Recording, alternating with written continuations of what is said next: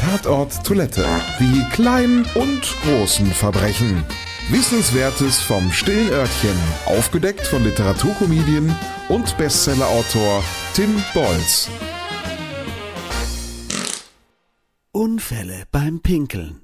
Jährlich gehen etwa 850.000 Handys per Toilettenspülung verloren oder tauchen in den Tiefen der Kanalisation nie wieder auf. Kurz, unaufmerksam nach vorn gebeugt, um die Hose hochzuziehen oder schnell noch eine Nachricht verschickte und zack, ist das Mobiltelefon auf Nimmerwiedersehen verschwunden.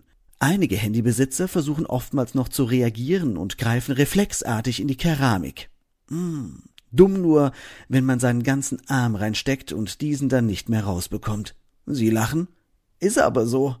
Genau diese Zwischenfälle treten vermehrt auf und so müssen die eifrigen Handybesitzer meist durch kostspielige Feuerwehreinsätze befreit werden. Tatort Toilette. Wissenswertes vom stillen Örtchen. Aufgedeckt von Literaturkomedien und Bestsellerautor Tim Bolz. Ausgeschieden von der Podcastfabrik.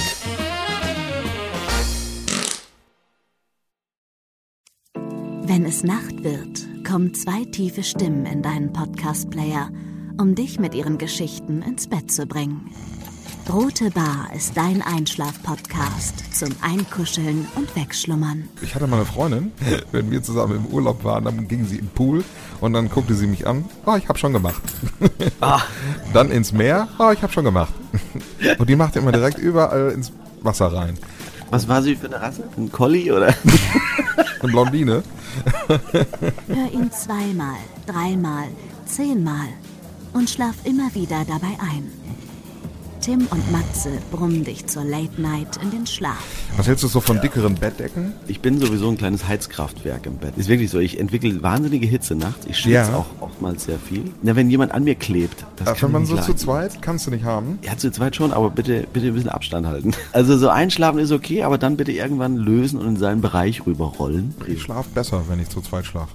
Ich glaube, es ist Gewohnheit. Das kann sein. Ich glaube, wenn man sich ein halbes Jahr hinter seinen Chef legen würde, dann würde man den von heute auf morgen vermissen. Das ist so ein bisschen wie das Stockholm-Syndrom. Kennst du das? Wenn der Entführer ja, von einem lässt, dann vermisst man den. Schöne Träume mit Rote Bar Podcast, dem entspanntesten Podcast in Deutschland.